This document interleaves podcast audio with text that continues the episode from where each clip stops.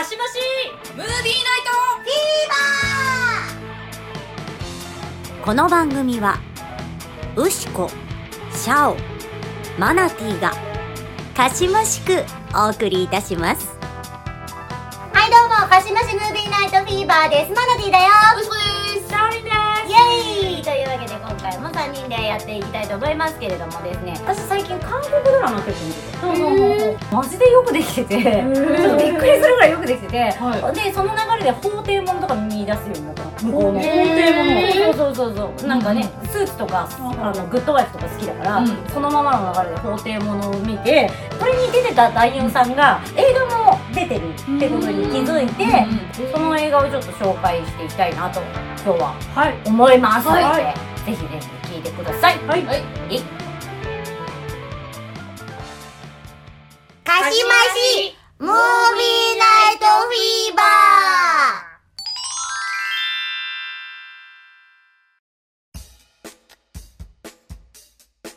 はい、というわけで前半なんですけど、えっと、まずタイトルが、うん。えっと、神と共に第一章、罪と罰っていう、結構大きいタイトルじゃない？はいはい。ね？うんうん。ファンタジーファンタジー、一応その原作があって、チュ・ホミンさんっていう方のコミックスなんだって。2017年の韓国の一応ファンタジーアクション映画。ファンタジーアクション。そう。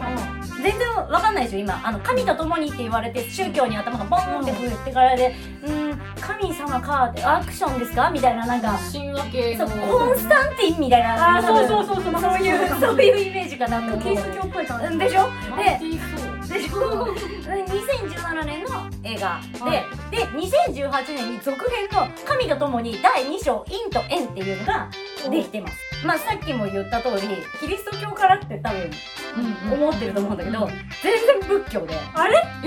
そう。仏教にのっとってやってるので多分日本人みんな見やすいだから閻魔様とかそっち地球ね。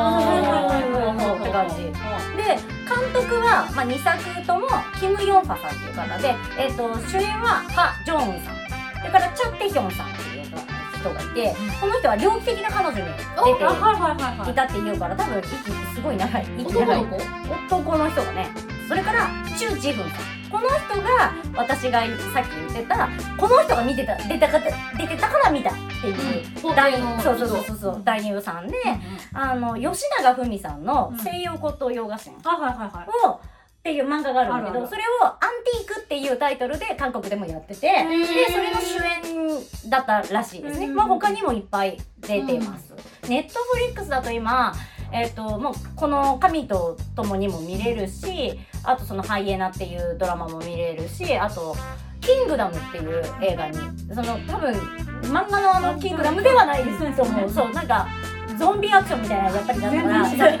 そうなんか皇帝とかが出てくるゾンビのアクションみたいな。のの主演をやってるみたいだなっていう感じ。でへあとキム・ヒャンギちゃんっていうすごい可愛い女の子が出てます。大体キャストはこんな感じで回ってるかなっていう感じ。であらすじは消防士をしていたキム・ジャホンさん。この人が、えー、とチャ・テヒョンさんがね、えー、と猟奇的な彼女に出てる人、うん、でこの人が火災現場で子供を守って殉職します。いきなりもう始まった瞬間に。始まった瞬間に殉職。で死んだことに気づいてないジャホンさんを冥界の使者を名乗るヘウォンメクと,、えー、とドクチョンっていうのは呼んでくる、キム・ジャホンさんって。で曰く彼は鬼人って呼ばれる亡者位の高い亡者で清らかな魂であるとされてすごい歓迎されるんですね、あの徳が高い生き方をしてると、はい。助けたしね。そうそうそうそう地獄の改札口みたいなのも鬼人カード持ってるとシューって言って鬼人パッパラパーンみたいな 鬼人ですみたいな。貴族の貴族貴族。のでね。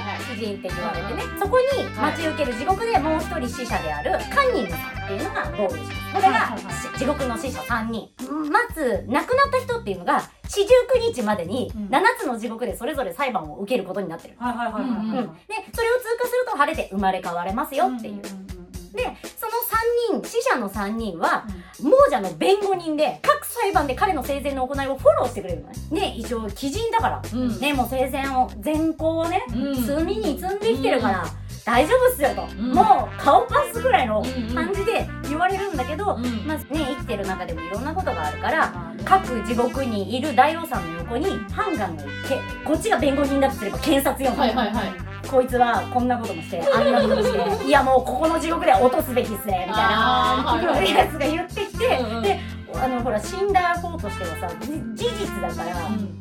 言い返せないじゃん、うん。でも弁護人たちがうん。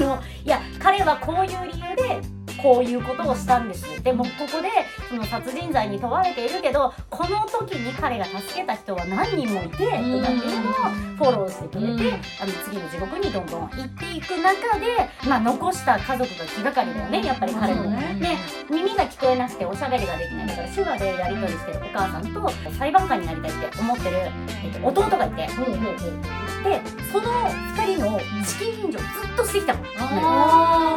からもうはいずっと気がかりで会いたい、心配なんそうそう。お話ししたいっていうのをずっと言ってんだけどもうほら死者だから入れないからさ、そういうその家族たちとのやり取りっていうのもだんだんその裁判の中で分かってくるわけよこっちは見てるとは、もうしかも一人その家族その二人しかいない家族の一人が怨霊になったことも途中で告げられて、音量になっちゃった。だから死んだんだよね。自分が死んだ後に。誰かがね。そう誰かが「じゃあうん誰さ!」とかっていうのもこう加わってきてでお母さんの人生があり弟の人生がありってういうので工作していってっていうへお話です。衝撃的だな。そうそう、ジャホンは生まれ変わりはどうなるんでしょうとか、うん。弁護人たちがじゃあなんで他人のジャホンの裁判にそんなに必死になるのかとか、残されたジャホンの家族は今どうなってるのかとかっていうのがぐぐっと詰まったファンタジーアクション映画。これね後半にね感想とかあと2作目のこととかもちょっとはい言っていきたいと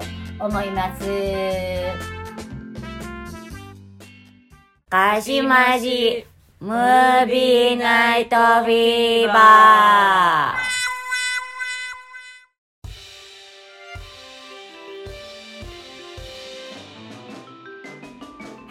でですね、あの、前半はまあ、あの、情報を、情報とあらすじと、えっと、お伝えして、で、あの、まあ、感想と、ちょっとについて話そうと思うんですけど、もう本当1話ね、泣くところしかマジでなくて、へーそうなんだ。もう本当に、いい行いをずっとしてきてる人、うん。だから自分を殺して、その家族のために、もう寝ずに、お金を稼いで、みたいな、もう大変な苦労の連続の人生を、あの一緒に追っかけていって、あそんなそんな大変なことを家族のためにみたいな。なんか猟奇的な彼女私円盤持っててさ、うんうんうん。あの男の子役の子だよね多分多分そうだと思う。めちゃめちゃね人の良さそうな顔してる めちゃめちゃ人の良さそうでそうもしかしたらそのだあの私猟奇的な彼女見てないから、うんうん。そのキャラクター誰かがちょっとわかんないんだけど、うんうんあのその人だとしたらすごくいい人そうな顔をすごしている。くねちょっとそうそう。パッケージ見ましょうかね。的な彼女も結構これこれこれ。あえこのこの人この人この人この人この人。一時そう流行ったもんね流行った。コミカルな演技そうなの。すごくされてるんだけどめちゃめちゃ人が良さそう。そう。でももう基本的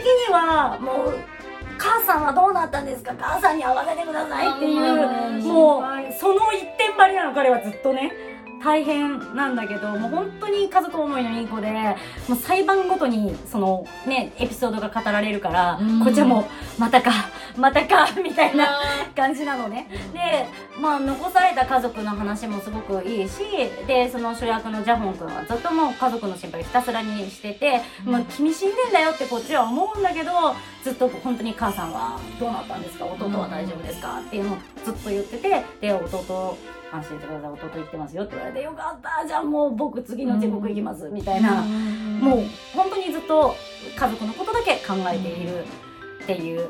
で最後に彼を助けてくれるのもまた家族だったりするっていう、すごいもうエンディングまで見てねっていう感じなんだけど、あの死者っていうかその弁護団の皆さんもすごくいいのね、はいはい。3人がね。うんうん。うん、でこの、あのー人たちを好きになったら流れで2まで行くと、うん。2ではこの人たちの過去がどうやって死んだかとか、なんでこの人たち一緒に組まされてるのかなとかっていうのも、まあ、各亡者にね3人ずつつけられるんだけど、この人たちはどうしてこの3人が組まされてるのかとかっていうのも出てきて、で、うん1作目ではそれは全然語られないし、うんあの本人たちも記憶を消されてるの。あそのエンマ様に。そそうそうそう。そうそうエンマ様に記憶を消されてるけど1の最後にみんな大好き MCU のねエターナルズであハリウッド進出を最近果たしました。はい。なぜか日本の LDH ジャパンとエージェント契約をしたマドンソクが。ああれの謎解きだそうだよね。そう。インスタグラムの最後にボンって出てきてマドンソクみたいな。そこにいた。マドンサバブリーみたいな。感じで出てきて1作目はもうあのセリフも1個もないんだけど2はもうメインでドンってマドンソクおーでも完全につながりができてるそうそうそうそうそう。一作目音量になっちゃうのはジャホン君の弟の方なんだけど、うん。その2はジャホン君の弟を弟もぜひ鬼人だったってことが分かり、うんうんうん。イエーイまた鬼人イエーイみたいな感じであのじゃあこの彼も裁判にかけてちゃんと上がらせてあげようねっていうのが2のメインストーリーになっていくんだけど、1の時点でこの弟の人生は結構語られているので、そこを埋めるためにじゃあこの1で出てきたその弁護団、うん。そのまま引き継がれて弟もその彼らがやるんだけど彼らの人生は実はそのマドンソクが弁護団をやっていた時に俺が連れてったんだよっていうことになってて、だったら俺たちの過去を知ってるはずやと、うん教えてくれ全然わかんない。って言って、消されちゃってんのがかわいそうになって言って、ちょこっとずつ教えてもらうんだけどそれがみんな過去がつながっていて、っていうどの人を好きになっても2まで見れば全然楽しめる、えー、面白そう。すごい面白い。フうんァンタジーだし見やすいしあと地獄の描写もね CG ってわかる CG だけど全然楽しい。全然楽しい。いけるいける。あの別にすごい安っぽいとかではなく、うん CG だってわかるけど綺麗にできてる地獄。うんうん。綺麗にできてる地獄。アトラクションみたいな感じですよね。うんうんぜひぜひご覧いただきてえなと。マブリーも可愛い。法廷もの私結構本当に好きだから、うん。あのね弁護弁護をしてくれるその頭のいい人たちがいっぱい出てくるっていうのはすごく好きなのでぜひぜひ見ていただけたらいいんじゃないかなと思う漫画のさ「宝石の冷徹」っていうあうんうんうんあれのあの地獄の裁判官とその補佐官日本のね地獄のね。なんか近いなと思って。あれはコメデうん。ィコメディっていうかまあ地形だけどちょっと思い出したかな。まあ、これも結構なんあの全体的には明るいから、うん。コメディとして最初私も見始めたんだけど、コメディなのに泣くやんみたいな 感じだったから、うん全然軽い気持ちで見ていただいて大丈夫です。2は多分あのこの子たち好きだから見ようみたいな気持ちになるから、うん多分見る人そこは2まで見る人は軽い気持ちではなくこういう体勢で ちょっと前のめりで見るとことになるとは思うけど全然楽しいのでぜひぜひ見てみてください。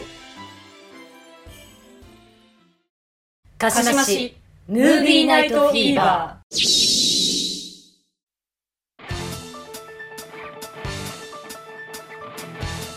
はい、はい、というわけで、えー、YouTube この後おまけありますのでぜひぜひ見てみてください。ポッドキャストも、えー、と来週、えー、流す予定です。はい。あのもし本当前回も言ったけどあの好きな韓国映画とかこの俳優さんがええでみたいな人いたらあの教えてください。あの私キム・ヘスさんっていう女優さんが2回目ですけど あの好きですはい。のでいろいろ教えていただけたらなと思います。それではまた次回。この番組はウシコシャオマナティーがかしましくお送りいたしました。